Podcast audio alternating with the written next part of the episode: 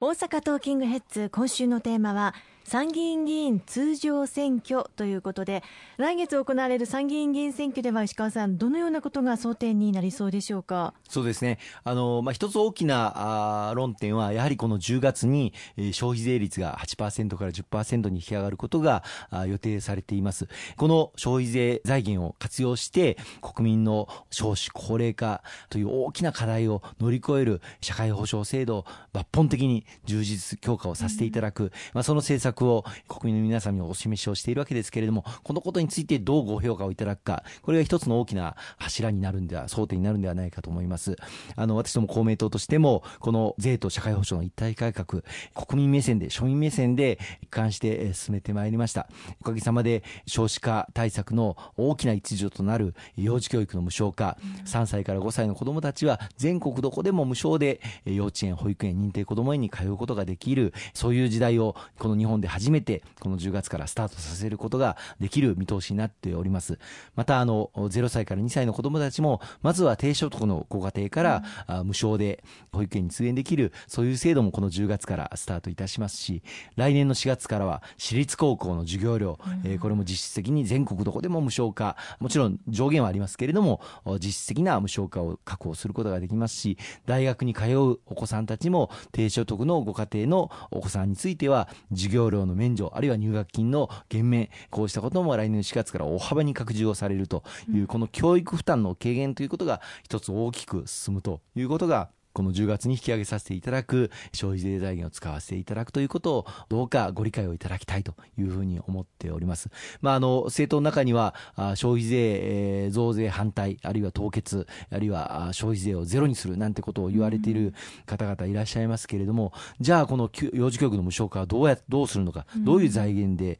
実現をするのか、そのことを具体的に示さないと単に消費税増税反対というだけでは私は無責任だというふうに思うんですよね。でもう一つはこの10月消費税率が引き上がりますからそれが消費に悪影響を与えてはいけないということから、私も公明党政権与党として政府としっかり協議をしてこの景気対策を思いっきり打たせていただいております、まあ、大きな買い物である住宅あるいは自動車こうした分野はあ実はこの10月以降にお買い求めいただく、まあ、契約はもうすでにされている方もいらっしゃると思うんですが、はい、その方がお得だというふうに言える、うん、そういった制度も用意させていただいて、まあ、税制上とかあるいは保証金とかですねそういったものをご活用いただけるようにしてますしまたあの10月以降発行されるプレミアム付き商品券、うん、これは私ども公明党が力を入れて準備をさせていただいているものですけれども0歳1歳2歳のお子さんを抱えていらっしゃるご家庭このご家庭というのは幼児教育の無償化に全ての方はなりませんのでそういうご家庭に対してプレミアム付き商品券を発行できる、また低所得のご家庭についても、このプレミアム付き商品券を発行する。2万円で2万5千円分のお買い物ができるという消費を喚起する。以前もそのような実証結果が出ておりますので、この消費を喚起する大変大きな政策もぜひともやらせていただきたいということもお訴えをさせていただきたいと思います。また合わせて、この消費税率引き上げについては、国民の負担をできる限り軽減をするという観点から、私たち国民が日常的に買い求める食料品についていては今の税率8%を維持する、これを引き上げないということを公明党がまさに主導して実現をさせていただいております。この実施についてもぜひお諮りをしたいと思っております